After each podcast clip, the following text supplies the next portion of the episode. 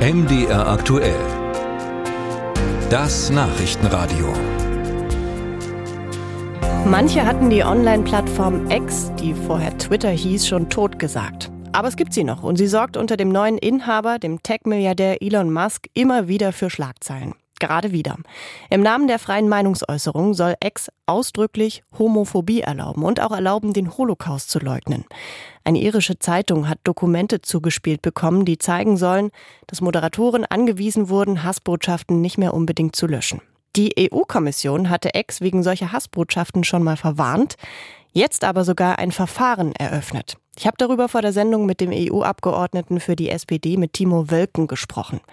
Herr Wölken, sind Sie selbst auf Ex schon mal auf antisemitische oder Holocaust-leugnende Tweets gestoßen? Ja, tatsächlich. Und es wird auch immer schwerer, diese Inhalte zu melden. Und generell ist eigentlich zu beobachten, dass sich die Diskussionskultur auf X, was ja früher Twitter war, deutlich verschlechtert hat und eigentlich ein vernünftiger Diskurs nicht mehr möglich ist. Und halten Sie das für glaubwürdig, dass Elon Musk, der Ex-Besitzer, seine Mitarbeiter anweist, solche Nachrichten, solche Hassbotschaften tatsächlich nicht zu löschen? Das kann ich mir sehr gut vorstellen. Er selber postet Propaganda von der AfD zum Beispiel. Er wettert gegen Medien. Er teilt Verschwörungsgeschichten äh, und auch antisemitische Inhalte. Er hat ja auch das sogenannte Election Integrity Team, also ein Team bei vormals Twitter, die sich um das Verhindern von Hassbotschaften, von Lügen, von Falschinformationen vor Wahlen gekümmert haben, entlassen.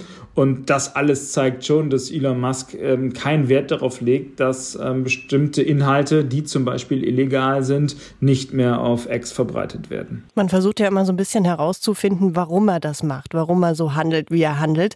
Und eins seiner Argumente ist, tatsächlich, was er sehr forciert, das der freien Meinungsäußerung. Also er will sich dafür einsetzen, die Redefreiheit durchweg durchzusetzen. Wie, wie bewerten Sie das? Ja, die Redefreiheit ist ein hohes Gut, die Meinungsfreiheit ebenso. Ähm, gleichzeitig gibt es aber auch klare Gesetze in Deutschland. Zum Beispiel ist Holocaust-Leugnung zu Recht verboten.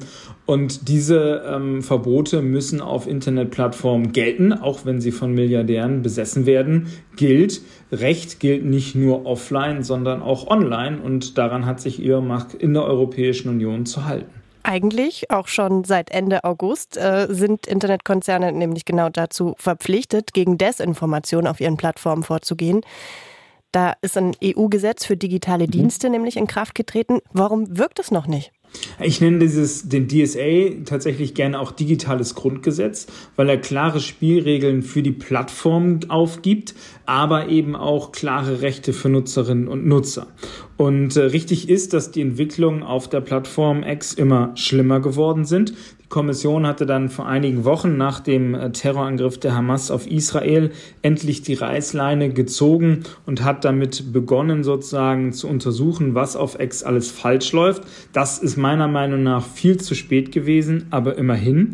Und jetzt hat der zuständige Kommissar Thierry Breton eine formelle Untersuchung eröffnet. Und das ist auch richtig und notwendig so, denn mit dieser Untersuchung wird äh, die Möglichkeit geschaffen, vorläufige Maßnahmen zu erlassen zur Sicherung äh, des Rechtes auf Ex und kann am Ende dann auch zu drastischen Strafen für Ex führen, wenn sie sich nicht an europäisches Recht halten. Wie könnten diese Strafen aussehen? Sind das dann einfach Geldstrafen? Genau, also wenn der Betreiber einer Online-Plattform seiner Verpflichtung nicht nachkommt, dann sieht der DSA als Hauptdruckmittel äh, hohe Geldstrafen vor. Bis zu sechs Prozent des Jahresumsatzes sind möglich. Und wenn sich eine Plattform konsequent weigert, den Verpflichtungen nachzukommen, dann kann als Ultima Ratio sogar auch eine befristete Blockierung des Zugangs beantragt werden oder tatsächlich die App dann auch aus den App Stores entfernt werden. Aber da sind wir wirklich bei ganz drastischen Schritten ganz am Ende der Kette.